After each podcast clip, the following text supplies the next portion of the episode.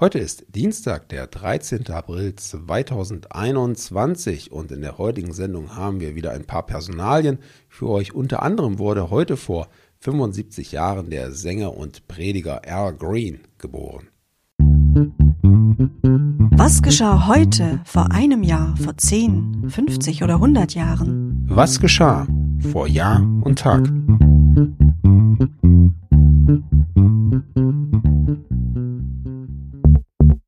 Vor einem Jahr.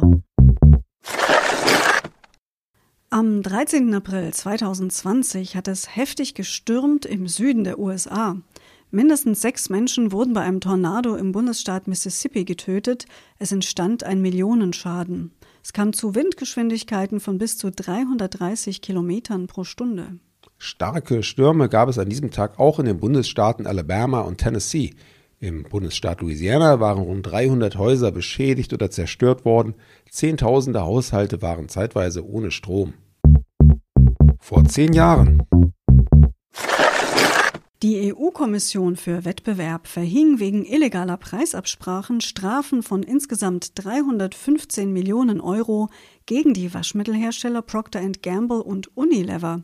Der ebenfalls beteiligte Henkel-Konzern ging wegen seiner Hilfe zur Aufdeckung der Absprachen straffrei aus. Vor 25 Jahren. Chinas Ministerpräsident Li Peng beendete am 13. April 1996 einen viertägigen Frankreich-Besuch, in dessen Verlauf die Chinesen unter anderem 33 Airbus-Flugzeuge der Typen A320 und A340 bestellten. Heute befinden sich sowohl Airbus als auch der nordamerikanische Konkurrent Boeing nicht nur angesichts der Covid-19-Pandemie in angespannter Lage.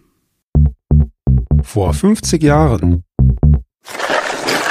So, und hier eine politische Erkenntnis. Die Westdeutsche Rektorenkonferenz legte an diesem Tag eine Übersicht über die Ergebnisse der Wahlen zu den Studentenparlamenten im Wintersemester 1970-1971 vor.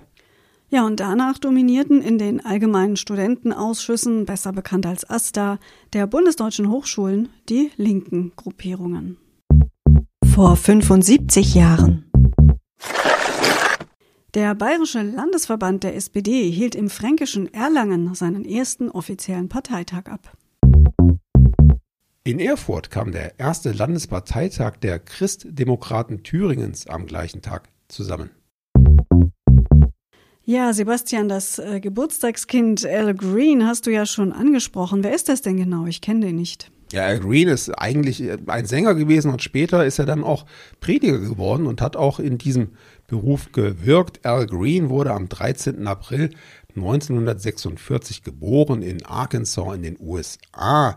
Seine Karriere als Sänger zunächst äh, begann er dann im Alter von neun Jahren als Mitglied der Gospelgruppe seines Vaters, den Green Brothers und Anfang der 60er Jahre gründete er zusammen mit anderen Musikern die Gruppe Al Green and the Creations. Die benannten sich dann in Soulmates um und landeten mit dem Lied Backup Train 1967 einen Hit ja, und dann, nach durchaus dramatischen Turbulenzen in seinem Privatleben, gründete er die Kirche Church of the Full Gospel Tabernacle. Oh, ich hoffe, ich habe das Tabernacle. richtig. Tabernacle. Mhm. Tabernacle auf Deutsch. Ihr wisst, was ich meine. In Memphis und wurde dadurch Prediger. 1977 eröffnete er außerdem sein eigenes Studio American Music. Die folgenden zwei Alben produzierte er in Eigenregie. Der kommerzielle Erfolg, wie bei den früheren Alben, blieb jedoch aus. Vor 100 Jahren. Und wir hatten es euch schon angekündigt, noch eine Personalie. Vor 100 Jahren geboren wurde Hans-Heinrich Baron Thyssen-Bornemisza de Casson, nämlich am 13. April 1921. Das war ein Schweizer Unternehmer und Kunstsammler aus der Unternehmerfamilie Thyssen. Er war Enkel von August Thyssen, dem Gründer der späteren Thyssen AG und einem der größten Konzerne der damaligen Eisen- und Stahlindustrie. Sein Vater war ein Sohn August Thyssens, der nach Ungarn auswanderte und dort die Baroness Margit Bornemisza de Casson heiratete. Ja, von seinem Vater erbte er nicht nur ein Industrieimperium, sondern vor allem auch eine wertvolle Gemäldesammlung, die er zunächst in der Villa Favorita in Castagnola ausstellte. Ja, und ab 1949 machte er sie dann auch der Öffentlichkeit zugänglich. Neben seinen geschäftlichen Aktivitäten sprich seine Konzernbeteiligung, widmete er sich vor allem seiner Gemäldesammlung, die er ständig erweiterte. 1993 kaufte der spanische Staat seine Sammlung für 350 Millionen Dollar. Sie befindet sich nun zum größeren Teil im Museo Thyssen-Bornemisza, einem der inzwischen wichtigsten Museen in Madrid. Und Schlagzeilen machte er außerdem mit seinen fünf Ehen. Thyssen-Bornemisza starb 2002.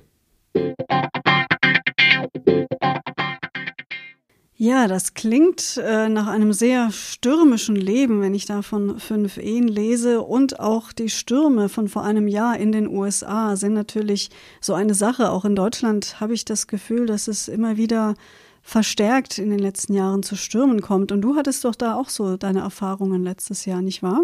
Ja, in der Tat. Ich meine, man muss natürlich sagen, dass die Stürme in Amerika meistens sehr, sehr viel heftiger sind als in Deutschland. Also solche Tornados in der Qualität oder gar Hurricanes haben wir ja hier in der Regel nicht. Dazu kommt dann noch, dass die Häuser in Amerika oft deutlich leichter und mit viel Holz gebaut sind und die Schäden auch größer sind. Aber in der Tat, ähm, ich habe eben nochmal nachgeguckt, im Februar letzten Jahres gab es im Südwesten Deutschlands einen heftigen Sturm und als ich dann morgens mein Auto aufschließen wollte, habe ich gesehen, es lagen nicht nur eine Menge Ziegelsteine ums Auto herum, sondern auch einige mitten drauf auf dem Dach auf der Haube und ich musste einige Bleche erneuern lassen. Aber zum Glück gab es keine Toten, keine Verletzten, so wie in den USA. Insofern können wir uns da nicht wirklich beklagen.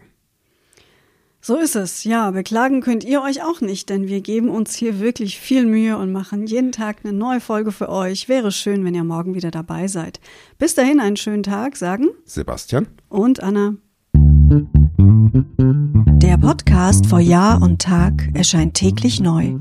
Produktion tonbildschau.de Dr. Anna Kugli und Sebastian Seibel GBR. Mit uns können Sie sich hören und sehen lassen.